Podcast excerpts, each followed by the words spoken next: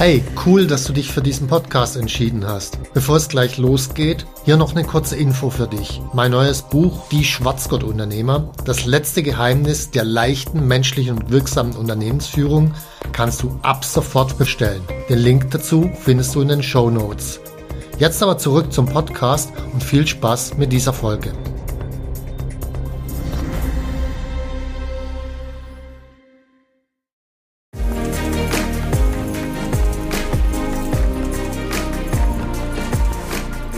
Hallo zusammen, ich bin Stefan Mehrath, Unternehmer, Bestseller-Autor und Unternehmercoach.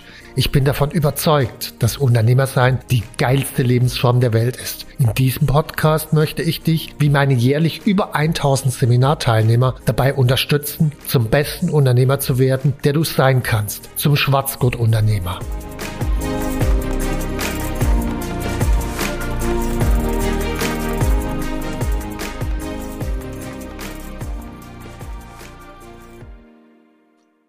Ja, herzlich willkommen zu meinem heutigen Podcast. Heute habe ich einen ganz besonderen Gast da. Vor zehn Jahren, gut zehn Jahren, war er das erste Mal als Speaker bei einem meiner Seminare.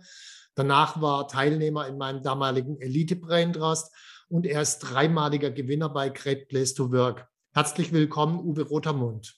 Ja, hallo Stefan. Freut mich sehr, dass wir uns jetzt bei dieser Gelegenheit wiedersehen. Freut mich auch riesig und äh, ich glaube, du kannst uns unglaublich viel erzählen. Ich meine, Great Place to Work, das ist ja nun, das ist ja schon was und dann gleich dreimal Gewinner zu sein. Wir sprechen heute über Kultur, Komplexität und vielleicht noch die ein oder andere Gewohnheit oder das ein oder andere Ritual von dir. Lass uns mal mit der Kultur anfangen, aber vielleicht erzählst du erst mal in zwei Sätzen, was für ein Unternehmen hast du eigentlich, weil nur dann können die Zuhörer das richtig einschätzen. Was macht ihr da eigentlich mit der Kultur? Ja, ich habe ein Beratungsunternehmen, äh, was aus einer IT-Consulting-Firma entstanden ist. 120 Mitarbeiter, sitzt in Münster, das ich vor ziemlich genau 25 Jahren gegründet habe im Rahmen eines Management-Buyouts. Und wenn ich sage, eigentlich ein IT-Beratungsunternehmen, so haben wir uns inzwischen entwickelt zu einem Drei-Säulen-Modell. Das eine ist tatsächlich äh, IT-Management-Beratung, IT-Projekte. Das zweite ist Entscheidungsunterstützungssysteme BI. Und der dritte Bereich, der jetzt in den letzten zehn Jahren entstanden ist, nennt sich People and Culture. Da bin ich auch der Produktmanager und das Produkt. Da geht es tatsächlich um Beratung, um Konzepte rund um Unternehmenskultur, Change Management und Führung. Cool, klingt ja jedenfalls mächtig spannend. Erzähl mir mal, warum ist dir Kultur so wichtig? Jetzt kommst du aus dem IT-Bereich und dann gründest du so, so was Neues, wo es um Kultur geht. Warum ist dir Kultur so wichtig? Das hängt ganz klar an meiner Lebensgeschichte, an meiner Biografie. Ich habe die, durfte die ersten zehn Jahre in einem Unternehmen verbringen, wo ich als IT-Experte groß wurde. Meine Fachkompetenz war geschätzt, aber es war ein sehr, ein sehr siloartiges Arbeiten. Und das fand ich okay, aber etwas irritierend.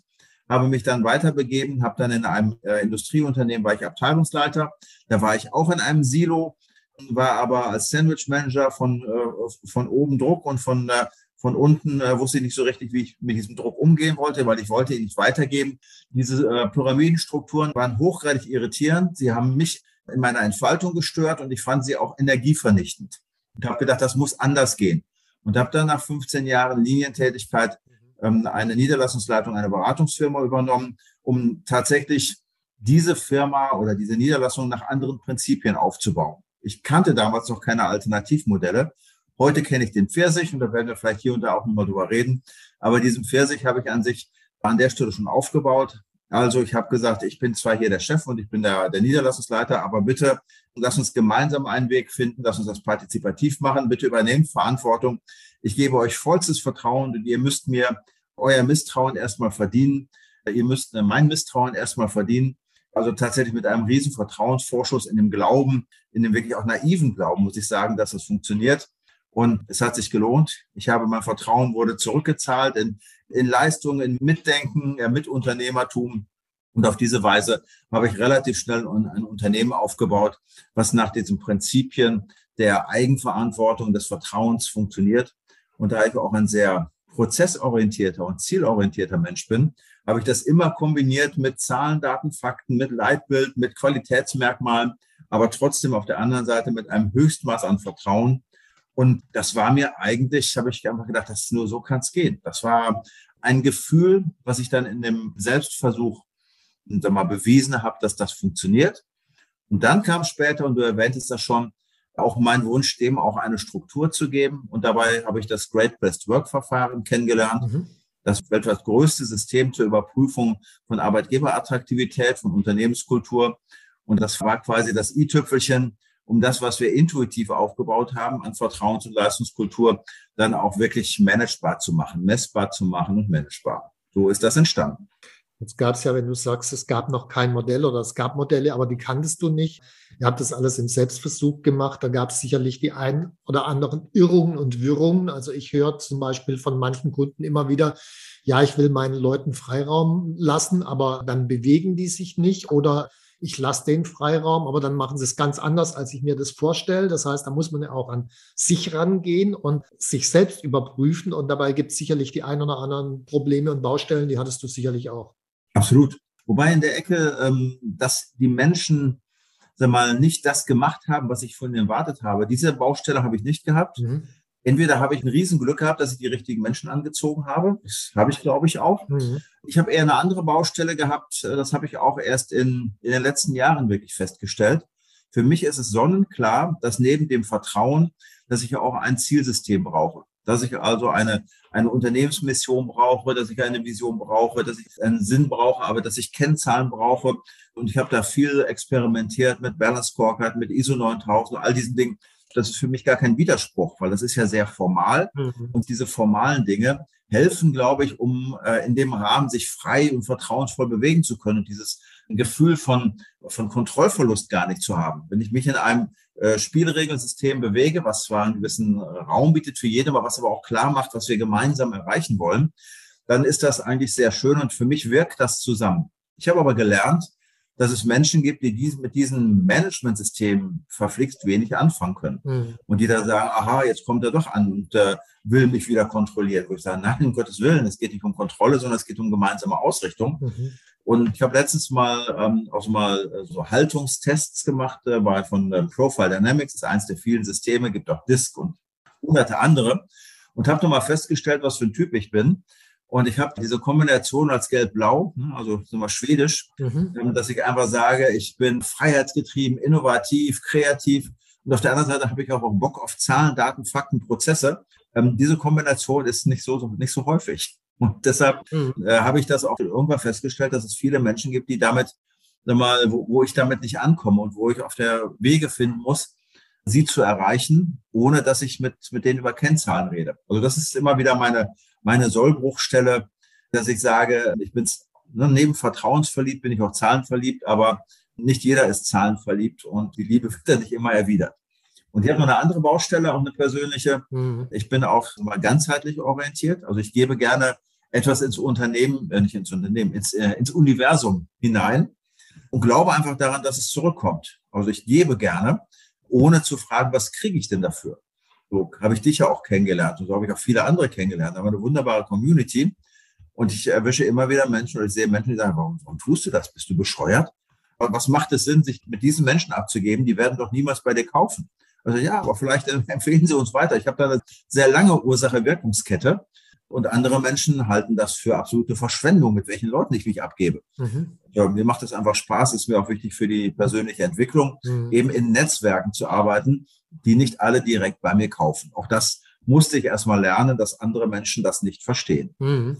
Also spannend auf jeden Fall deine Haltung. Und ich glaube, dieses Geben, erstmal reingeben, ist ein unglaublich zentraler Schlüssel. Also einerseits für Netzwerke, dann aber auch für äh, Kunden, für Kultur letztendlich. Also wenn du erst nicht erstmal reingibst, auch in deine Mitarbeiter, dann wird letzten Endes auch nichts rauskommen, weil einer fängt an und ist der Typ an der Spitze.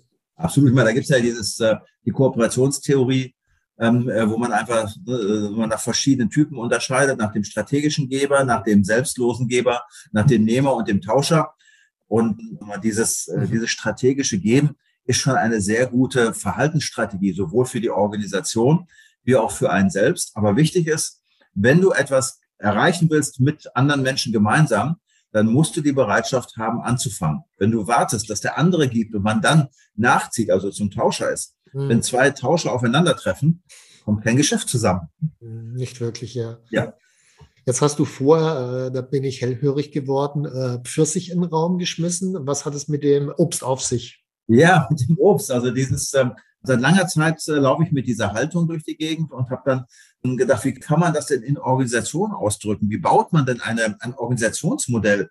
Und ich war ja auch noch, ich dachte auch nur, es gibt nur die, die Pyramide, wenn ich ein Organigramm mache, da gibt es oben einige wenige und dann darunter gibt es ein paar mehr und das gliedert sich so da auf. Aber wenn ich dieses partizipative Modell, was ich beschrieben habe, in Organisation ausdrücke, da habe ich mal vor langer Zeit bin ich in Kontakt gekommen mit Spiral Dynamics, was von dem Frederic Laloux aufgegriffen wurde. Mhm. Da bin ich das erste Mal daran gekommen und dann später über Nils Pfleging, der das dann auch noch weiter konkretisiert hat und auch quasi mit seinen Komplexitoden beschrieben hat, mhm. wie man eine Organisation gestalten kann, die eben anders ist als die Pyramide. Und das war eben der Pfirsich. Und das Modell sieht so aus, äh, Pfirsich hat einen Kern. Der Kern, in, der, in dem Kern ist die DNA, also das Wertesystem, das, was es weiter vererbt aber dort ist auch eine Dienstleistung für das Fruchtfleisch. Und das ist eben das, wo der CEO hingehört, wo das Top-Management hingehört, also mhm. vererbbare Werte und, und, Haltungen und einmal den Kern, im wahrsten Sinne des Wortes, mhm. wiederzuspiegeln, aber auch Servant Leadership, also das, was ich an Führung, Strategie ist eine Dienstleistung. Ich bin für die Strategie verantwortlich, aber als Dienstleistung für die Gesamtorganisation. Wer ist die Organisation? Das Fruchtfleisch, es agiert über eine dünne Schale mit dem Markt, mit den Kunden, ohne dass der Kern da etwas zu suchen hat. Also es geht darum, um Befähigung der operativen Bereiche, dass die selbstständig ihr Geschäft machen kann und dass ich als derjenige, der für den Kern verantwortlich ist, nicht für das Geschäft verantwortlich bin. Das heißt, ich arbeite von innen heraus, befähige ich, dass das Fruchtfleisch interagieren kann oder gefressen wird, in dem Fall von den Menschen, aber tatsächlich also ohne, dass ich von der Hierarchie die Wertschöpfung behindere. Hm. Ich darf nicht die Wertschöpfung behindern, indem ich mich zum Flaschenhals mache, indem ich ne, Chief Executive Officer bin, indem ich mich in Entscheidungen einmische. Mhm. Die Entscheidungen können die Experten, die mit dem Markt interagieren, viel besser treffen als ich. Ich muss dafür sorgen, dass sie gute Entscheidungen treffen können, dass sie gute Prozesse haben, dass sie sich perfekt organisieren entlang des Kundenbedarfs. Und das habe ich in vielen Beispielen gesehen. Ich habe dieses Modell irgendwann verstanden und bin dann über die Lande gezogen und habe mir die Unternehmen angeguckt, die immer zitiert wurden. Die Svenska Handelsbanken, die Hanseatic Bank, Würzorg, also alle möglichen Unternehmen, die immer wieder zitiert werden. Und habe gesagt, wie, wie geht das ganz praktisch? Wie habt ihr euch praktisch organisiert? Wie werden welche Entscheidungen getroffen? Und habe dann irgendwann gesagt, jo, es, geht, es funktioniert. Und so habe ich dann mein Unternehmen natürlich auch aufgestellt. Cool. Das ist ja zumindest, was diese Rolle anbetrifft, recht ähnlich, auch wenn in einem anderen Bild beschrieben, wie dieses Fachkraftmanager-Unternehmermodell von mir, wo der Unternehmer am Unternehmen arbeitet ja. oder nicht die Pfeile andersrum mal, äh, das Unternehmen vom, vom Unternehmer auch eine Führungsdienstleistung erwartet. Also das ist ja genau das, was, was du gerade ja. beschrieben hast, nur, nur optisch halt anders, anders dargestellt. Aber diese Rolle zu verstehen, halte ich für unglaublich wichtig, um voranzukommen. Jetzt ist für mich tatsächlich ein Problem ganz oft. Sobald über Unternehmenskultur gesprochen wird, wird es ganz oft sehr schnell wolkig. Also Beispiel so, äh, es reden unglaublich viele von äh, so Plattitüden wie gelebte Werte. So, wenn ich dann frage, okay, was meint ihr denn damit? Dann kommt als nächstes, ja, dass die Werte nicht nur an der Wand stehen. Okay, das Problem haben wir alle erkannt. Und wenn dann nächste Frage kommt, ja, und wie macht man das? Dann kommt nichts mehr. Das ist ganz oft so ein Problem, wenn über Kultur gesprochen wird. Jetzt kommst du ja aus der Praxis. Also wenn, wenn du jetzt irgendein x-beliebiges Unternehmen übernehmen würdest, so ein ganz normales Durchschnittsunternehmen, wie es in Deutschland ein paar Millionen gibt, und du wolltest da jetzt eine neue Kultur reinbringen, womit würdest du anfangen? Ja, erstmal mit einer Vereinbarung, was, welche Kultur wollen wir? Also für mich ist das, äh, ist auch Unternehmenskultur ein Managementsystem. Also es geht Schritt eins beim Managementsystem, man setzt sich Ziele. Mhm. Und damit fängt alles an und Ziele im Sinne von Kultur, ich treffe eine Vereinbarung.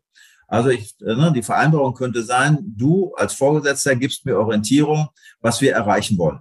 Du gibst mir Orientierung, äh, wie wir mich behandeln wollen. Das heißt, wir reden regelmäßig miteinander, die Türen sind offen, ne? wir duzen mhm. uns, was weiß ich. Also alles, was in Verhalten sich äußert. Ich, ich beschreibe das gewünschte Verhalten mhm. und zwar auf Augenhöhe gegenseitig. Von mir als Mitarbeiter kannst du erwarten, dass ich morgens pünktlich ins Büro komme, wenn das wichtig ist mhm. ähm, äh, dass ich meinen Job mache, dass ich ehrlich zu dir bin. Also wir beschreiben das jeweils voneinander erwartete Verhalten. Das habe ich auch über Great Best Work nochmal gelernt, hatte ich aber auch vorher gemacht. Also ich mache es verbindlich, indem ich es niederschreibe. Mhm. Erster Schritt. Dann nehmen wir uns das gegenseitig vor. Dann aber überprüfen wir das, indem wir regelmäßig ehrlich, und damit es ehrlich ist, sollte man das äh, sowohl ähm, äh, anonym wie auch nicht anonym machen. Also anonym kann ich es natürlich nur machen, wenn ich mehr als einen Gesprächspartner habe. Ja. Ne? Das ist nicht ganz anonym. Also ich gehe in, in die Feedback-Schleifen, indem ich sage, wir haben uns vorgenommen, dass wir äh, wertschätzend miteinander kommunizieren. Und jetzt sag mir mal, äh, habe ich das denn auch wirklich gemacht? In beide Richtungen. So, ne, gesagt, äh, von Angesicht zu Angesicht oder auch in einer großen Gruppe anonym. Und dann kann man sagen, ja, aber damals hast du, als du mich äh, du Flasche genannt hast, das fand ich, fand ich nicht wertschätzend. Dann kann ich sagen, okay, da muss ich also, das, das war ein Versehen, das tut mir leid, da muss ich daran arbeiten. So, und über diese Feedback-Schleife ne, habe ich das, was ich mir vorgenommen erreicht, ähm, habe ich die Chance, mich zu entwickeln. Beide Seiten haben die Chance, sich zu entwickeln. Und deshalb muss äh, dieser Feedback dauerhaft sein. Also ein dauerhaftes Managementsystem, was auf verschiedenen Kanälen, in verschiedenen zeitlichen Rhythmen immer wiederholt wird. Also Great Place to Work ist ja ein Mechanismus, machen wir alle zwei Jahre. Sehr groß, sehr viele Fragen, sehr umfassend, also da kommt richtig Substanz raus, aber es ist sehr aufwendig. Mhm. Deshalb machen wir das auch nur alle zwei Jahre. Dann machen wir monatliche Quick-Checks, wo wir quasi ähm, nur drei Fragen stellen, an alle monatlich. Das wird dann runtergebrochen auf die verschiedenen Verantwortungsbereiche, wo jede Führungskraft sehen kann, okay, ähm, liege ich jetzt bei 100 Prozent Klimafaktor oder jetzt bei 80 und wenn ich nur bei 80 liege, dann gehe ich in die, in die Mannschaft rein und sage, Achtung, wo, wo drückt es gerade? Mhm. Ich habe im, im Hintergrund habe ich immer das vereinbarte Verhalten, was ich voneinander erwarte. Und daran spiegele ich das in regelmäßigen Rhythmen. Ich lege das offen, ich lerne daraus und versuche dann mich immer weiterzuentwickeln. Also das ist spannend aus zwei Gründen. Also das eine, wenn ich Leute über Kultur sprechen höre, dann machen die so einen Kulturworkshop, dann kommt mhm. da irgendein Papier hinten dran raus mhm. und dann passiert nichts mehr. Also es muss regelmäßig gemacht genau. werden. Das ist unglaublich wichtig, sonst, sonst funktioniert es nicht. Das zweite, was ich spannend finde, ist, wir sind zwar auch weiß ich von dir Werte wichtig, aber du fängst mit dem Verhalten an, weil das Verhalten kann ich ja relativ einfach messen und feststellen, ist es eingehalten worden oder nicht. Bei den Werten, die sind wolkig, weil äh, was verstehe ich unter selbstverantwortlich, keine Ahnung, äh, das wird ja wolkig eben. Werte sind Worte, Worte sind Projektionsflächen. Mhm. Ähm, also zum Beispiel ein, ein Wert, da finde ich sehr wichtig, wenn jemand sagt, okay, bei uns gilt der gesunde Menschenverstand. Du meinst also, weil hier sollen alle das machen, was du für richtig hältst. Mhm. Gesunder Menschenverstand ist ja nur super subjektiv. Mhm. Ne? Absolut, klar. So, und deshalb sage ich, wenn du sagst, hier gilt der gesunde Menschenverstand, also deiner. Mhm. So, dann sage ich, das, das, das kann es nicht sein. Bei äh, Verhalten jetzt eine Frage, wird es dann nicht relativ schnell mega komplex, weil es sehr, sehr viele unterschiedliche Verhaltensweisen gibt? Oder habt ihr einfach so die, was weiß ich, 10, 20 wichtigsten Sachen aufgeschrieben? Ja. Das war insofern einfach, da haben wir ein schönes Modell von Great Place to Work, da steht das im Prinzip drin. Okay. So, also im Prinzip die Werte, also die sind natürlich auch sehr beliebig. Wer, wer will nicht Vertrauen? Wer will nicht Nachhaltigkeit? Ähm, mhm. wer will nicht Offenheit? Also diese, diese Dinge, da, da können wir mal in einem Workshop zusammenkommen und einfach mal die zusammenschreiben. Die sind auch wichtig, ähm, aber sie alleine helfen nur bedingt. So, und was das Verhalten angeht, gibt's ja in diesem 60-Fragen-Katalog von Great Place to Work, da steht das eben drin. So, ne, wir gehen mit religiösen Minderheiten fair um. Wir, wir zahlen anständig und da gibt's ein bisschen, äh, mein Chef ist immer für mich ansprechbar immer äh, mit absehbarer Reaktionsfrist ansprechbar. Also da gibt es 60 sag mal, Verhaltensmuster und mit denen komme ich relativ weit. Und wenn dann was fehlt, dann werden die, die Leute das schon sagen. Aber damit habe ich schon mal eine gewisse Flächendeckung, mit der komme ich weit. Cool. Das heißt, dann haben wir jetzt eine Idee, womit man anfangen kann. Jetzt ist oft auch die Frage, also wenn Unternehmer zurzeit zu mir kommen, dann sagen die mir ganz oft, ja, ich habe gar keine Zeit für Kultur, mhm. weil ich muss gerade Mitarbeiter suchen oder ich muss die passenden Kunden suchen oder mhm. ich muss erstmal Prozesse aufbauen oder, oder, oder. Wenn du jetzt mal ganz platt von der Nutzenseite gucken würdest, was ist so der wirkliche Nutzen, auch jetzt in Bezug auf deine Firma? Ich meine, äh, du, du hast ja eine Kultur geschaffen, du hast bei Great Place to Work gewonnen oder bist der Erste geworden mehrfach. Was kam da für dich dann konkret auch bei rüber als Nutzen? Also ich brauche ja eigentlich ein System, was sich mit einer Eigendynamik selber steuert. Also diese Frage, mhm. wofür ich Zeit habe, das habe ich ja doch selbst in der Hand. Ich bin da ja auch sehr Jens Korsen geprägt, äh, der ist ja wahrscheinlich dem einen oder anderen auch bekannt, mhm. dass ich nur meine Eigenverantwortung zählt. Wenn ich entscheide, ich nehme mir jetzt nicht die Zeit zur Kulturentwicklung, sondern äh, um, um Löcher zu stopfen bei der Mitarbeitersuche, dann ist das meine Entscheidung. Kann ich sagen, okay.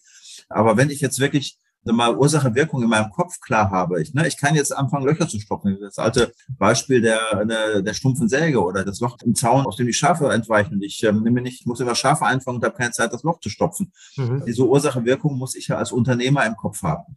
So, und als Unternehmer muss ich entscheiden, ob ich investiere.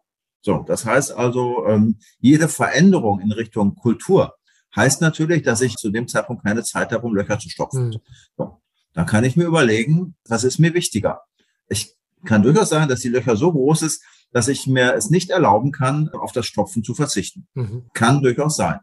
So, dann, äh, dann soll ich das tun, das ist aber meine Entscheidung. Wenn ich aber sage, eigentlich will ich doch lieber den Zaun flicken, als Schafe einzufangen, verflixt du mal, dann werde ich ein paar Schafe verlieren. Dann werde ich ein bisschen Verluste machen, dann, mhm. äh, dann geht mir was verloren, um ein höheres Ziel zu erreichen. Aber das Bewusstsein, das muss man haben und dann gehe ich den Weg, der für mich am strategisch am nützlichsten ist.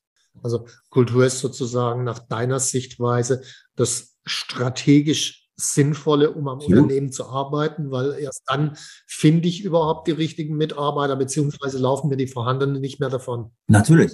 Also ich muss sehen, dass das System seine Attraktivität für alle aufrechterhält und dass ich da immer ausreichend Zeit reinstecke. Mhm. Und das heißt, das, das ist auch schön, wie du es auch immer beschrieben hast. Also wenn ich jetzt hin, als Fachkraft mich kaputt strampe und das System ist aber nicht selbsterhaltend, dann sind meine Kapazitäten irgendwann mal erschöpft. Natürlich kann ich das machen. Und vielleicht bin ich auch der beste Vertriebler und der beste Organisator und der beste Controller. Und mit viel Kraft kann ich das dann auch am Leben erhalten. Aber damit also mal wird das ganze System geschwächt, indem ich mich mit meiner Power da reinbringe. Mhm. Aber ich bin übrigens auch nicht so radikal, dass ich sage, es ist tabu, dass ich als Unternehmer Fachkraftaufgaben übernehme. Aber ich muss mir dessen bewusst sein. Wenn ich mal sage, ich klappe meine Kunden ab, weil mir das wichtig ist, A, weil ich davon lernen will, aber auch weil ich der Organisation was damit geben will, dann kann ich das durchaus machen, wenn ich meine Unternehmeraufgaben dabei nicht vernachlässige. Genau, also die, diese Abwägung muss man immer machen, ist ja bei mir letzten Endes auch ähnlich. Also für mich ist das, was wir gerade tun, ja auch Fachkraftaufgabe. Also so ein bisschen Fachkraft mache ich schon. Aber die Klarheit, die man braucht, ist genau das, was du gesagt hast. Die Unternehmeraufgaben dürfen nicht vernachlässigt werden und ich muss die Trennung im Kopf klar haben. Dann ist alles cool. Richtig. Cool, jetzt habe ich noch ein anderes Thema, da würde ich nur recht kurz drauf eingehen, aber ich glaube, da können wir praktisch noch ein bisschen was erfahren. Das Thema Komplexität beschäftigt dich ja durchaus auch und wenn man im Internet und sonst wo guckt, da wird immer geredet von der VUCA-Welt, volatil, unsicher, komplex, mehrdeutig. Äh, und wenn man jetzt mal anguckt, so die letzten Jahre, Entwicklungen in der KI, Corona, Ukraine und so weiter, und es kommen immer mehr Dinge gleichzeitig, was immer mehr Unternehmern vor große Herausforderungen stellt. Mhm. Und ich meine, ihr als letzten Endes Consulting-Unternehmen seid sicherlich durch Corona auch äh, vor die ein oder andere Herausforderung gestellt worden, weil vorher habt ihr wahrscheinlich viel Consulting vor Ort gemacht, plötzlich nicht mehr. Wie seid ihr damit umgegangen? Hat euch die Kultur dazu geholfen, diese Komplexität zu bewältigen? Ja, hat sie auf jeden Fall. Aber auch schon vorher, wir haben ja uns dadurch nicht umgestellt. Das heißt, wir haben natürlich einige praktische Dinge anders gemacht, aber von der Haltung war das sehr, sehr ähnlich. Und das Thema Komplexität treibt mich auch insofern lange, also schon spätestens seitdem ich mich mit Spiral Dynamics auseinandergesetzt habe. Und dieses Pfirsich-Modell ist für mich eigentlich die Antwort auf FUKA, auf Komplexitätsbewältigung. Also Eigenverantwortung, Management als Dienstleistung, Befähigung, ähm, äh, diese ganzen Geschichten. Und ich habe das mal, weil ich da bestimmt 100 Bücher zugelesen habe, mit äh, durchaus ähnlichen Erkenntnissen und auch mehr als 100 Gespräche mit Unternehmen und Unternehmern geführt habe, habe ich gesagt, so, und jetzt will ich das mal auf den Punkt bringen und habe ein Buch dazu geschrieben, Ausbruch aus der Komplexitätsfalle, wo ich einfach mal wirklich so mal rezepthaft gesagt habe, worauf muss man achten, damit man genau dieses Pfirsich-Modell zur Bewältigung von Komplexität einführen kann. Die acht wichtigsten Dinge sind, ich brauche eine Vertrauenskultur, die gemanagt ist, was ich eben beschrieben habe. Ich brauche äh, klare Verantwortungsbereiche, die in einem großen Rahmen selbst entscheiden dürfen. Das muss ich auch festlegen. Ich brauche in diesen Verantwortungsbereichen effiziente Entscheidungsprozesse, die eben nicht äh, oben in der Pyramide hängen bleiben, sondern so, so dezentral wie möglich. Ich brauche eine klare Orientierung im Sinne Leitbild, Werte, Vision, Mission. Ich brauche ein Steuerungssystem, idealerweise mit Objectives and Key Results oder ähnlichem. Ich brauche eine klare Kommunikationsstruktur, damit alle immer den Spielstand wissen, auch Kerstin Friedrichs Scoreboard Management so als Bezug. Mhm. Und ich brauche agile Routinen. Es hilft mir, immer diese agilen Routinen in Sprints zu denken, mit Reviews, Retros, Planning, Stand-ups. Das hilft auch dabei, diesen ganzen Apparat so am Leben zu halten, das alles schön dezentral. Und das habe ich alles im Eigenversuch erprobt und ich muss sagen, das fühlt sich gut an für mich und auch so mal, wenn wir immer unsere Umfragen machen, Unsere Menschen tut das auch gut und dann damit kann man auch mit unvorhergesehbaren Dingen relativ gut umgehen, weil sie werden wirklich von Experten dezentral gelöst und es gibt da keine, keine Hierarchie, die quasi mal, ähm, dann befragt werden muss, was Zeit kostet, wo dann auch so mal die schlechteren Entscheidungen entstehen, sondern Entscheidungen da, wo die Kompetenz ist, nach dem Motto Kompetenz schlägt Hierarchie. Und das ist schon für mich eines der wichtigsten VUCA-Bewältigungsprinzipien. Cool.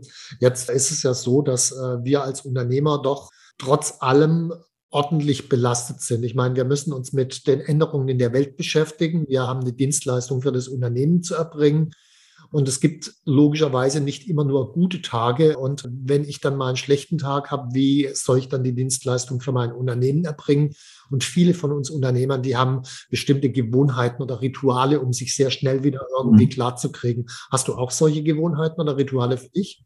Ja, klar. Also für mich als, äh, als Mensch habe ich erstmal mein, mein Ziel. Ich habe meine wesentlichen Lebensziele. Ich habe sieben persönliche Lebensziele, ich habe sieben ähm, betriebliche Lebensziele, wobei ich habe das auch eine sehr starke Verschmelzung zwischen meinem persönlichen Leben, aber ich habe eine große Familie, äh, sieben Kinder, acht Enkelkinder, lebe sehr glücklich mit meiner Frau zusammen und auch das alles ist etwas, das eine hohe Bedeutung hat, was sich dann durchaus auch so mal etwas nicht immer nur um Beruf handelt. Von daher ist das sehr ausgewogen. Aber ich habe äh, meine Langfristpläne, meine Fünfjahrespläne, ich habe meine Jahrespläne, ich reflektiere das regelmäßig, ich mache meine ganzen Reviews und Retros mache ich mit mir ganz alleine, mhm. um immer wieder zu gucken, aha, ist dir das noch wichtig und kümmerst du dich genug um deine Enkelkinder und verreist du auch genug? Also ich reflektiere das auch immer mit mir. Und Im Gegencheck, dass ich immer sage, ja, das, das passt. Also ich mache mein eigenes Managementsystem. Mhm. Ich habe da ein paar Tabellen, die ich führe. Welche Bücher will ich lesen? Habe ich davon gelesen? Welche Reisen wollte ich machen? Mit wem wollte ich Beziehungen pflegen und aufbauen? Also ich habe das schon sehr strukturiert und das hilft mir weil ich immer wieder darauf Bezug nehme und ich habe dann meine regelmäßigen Routinen, wo ich das dann überprüfe und wo ich dann auch daraus lerne. Aber das ist nicht anstrengend, sondern es hilft einfach, es ist wie Tagebuch führen. Ne? Also wer, man sagt, auch wer Tagebuch führt, wird sich also mal der, der Geschenke des Lebens auch wieder bewusst. Mhm. Das macht mir auch wieder, cool, ja, da, da hast du das gemacht und das ist, äh, bereichert mich. Und von daher ähm, habe ich dann meine regelmäßigen Routinen, um die Dinge, die ich will und die ich getan habe, immer zu reflektieren. Beruflich habe ich großen Spaß daran, mich über Kanban-Boards zu organisieren.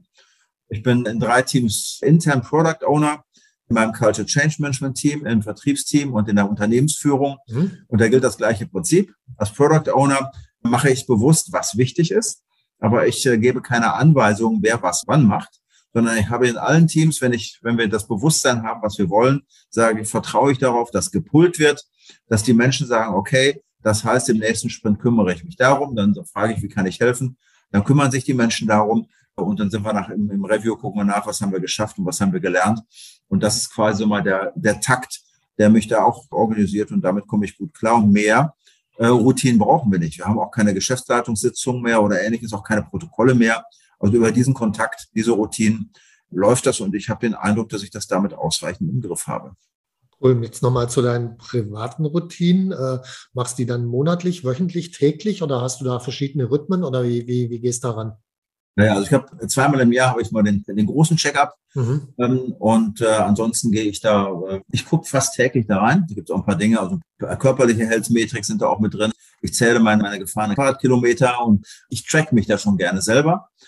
Und das mache ich täglich. Und ansonsten habe ich so meinen Wochencheck, äh, Monatscheck und eben einmal im halben Jahr gibt's den, den großen Check. Bin ich denn noch auf Spur? Also halte ich wirklich für cool. Äh, gibt ja in meinem ersten Buch habe ich auch das Unternehmersystem beschrieben, was ja auch ähnlich aufgebaut mhm. ist, ein Stück weit unterschiedlich, ja, noch mit Quartal ja. und so weiter.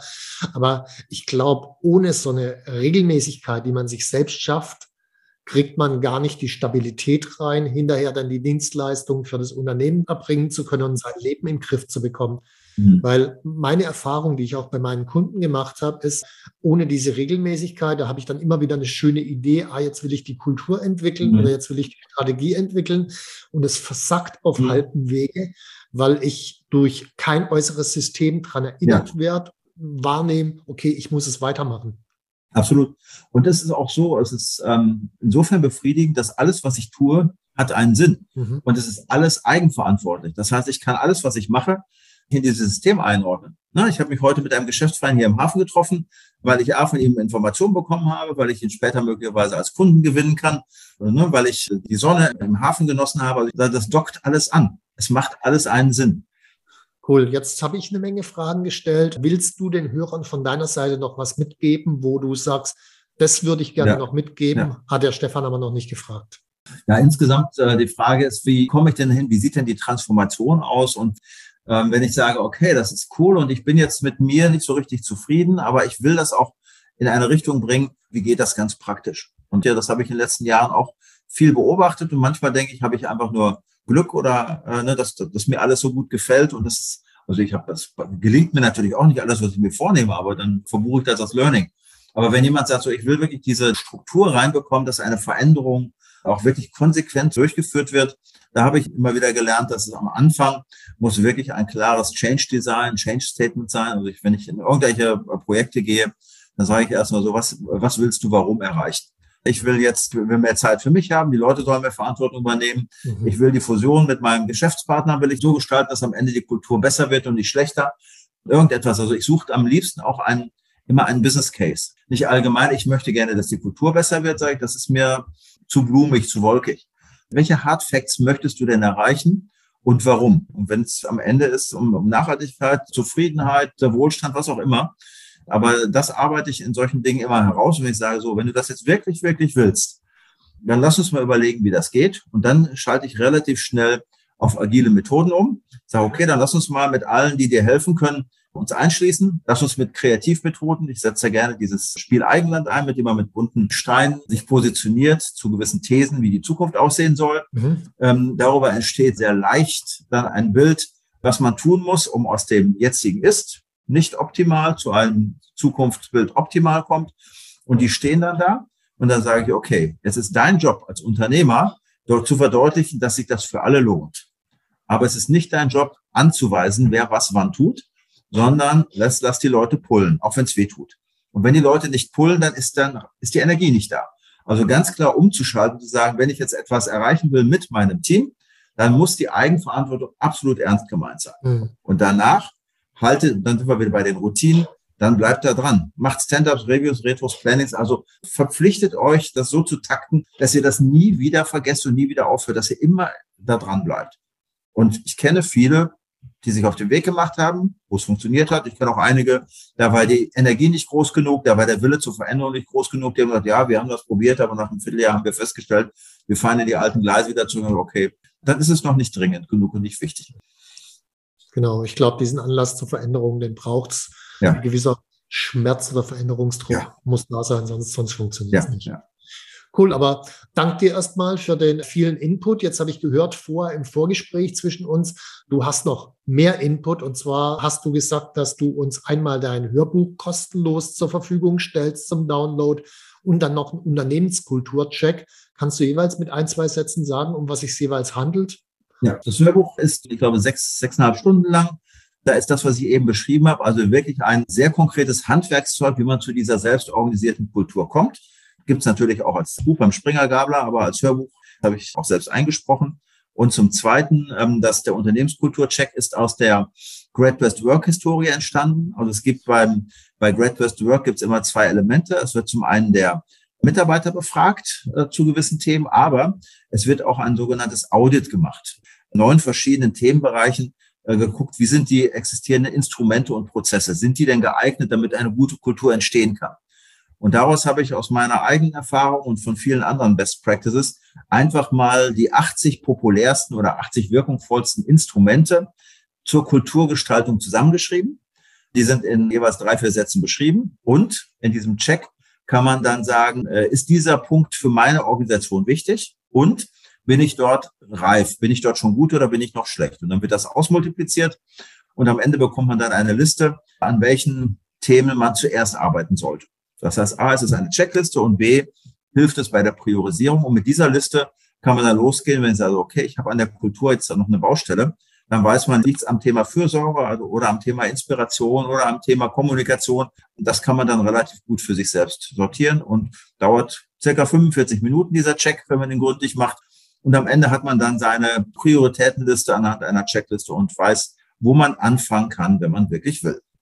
Ganz herzlichen Dank, Uwe. Ich glaube, das ist super praktisch. Wir haben die Links zu beiden, also sowohl zu dem Unternehmenskulturcheck als auch zum Hörbuch in den Show Notes zum Podcast. Das heißt, einfach Show Notes gehen, draufklicken und entsprechend runterladen. Dir möchte ich ganz herzlich danken, Uwe, für deine Insights, für deine Erfahrungen, die du geteilt hast. Und ja, bis zum nächsten Podcast wieder euch Tschüss und einen schönen Tag noch. Ja, vielen Dank. Hat mir viel Freude gemacht. Mach's gut. Tschüsschen. Wenn dir mein Podcast gefallen hat, dann abonniere und like ihn doch einfach. Mein Ziel ist, dass du zum besten Unternehmer wirst, der du sein kannst. Zum Schwarzgurt-Unternehmer. Tschüss und bis zum nächsten Mal.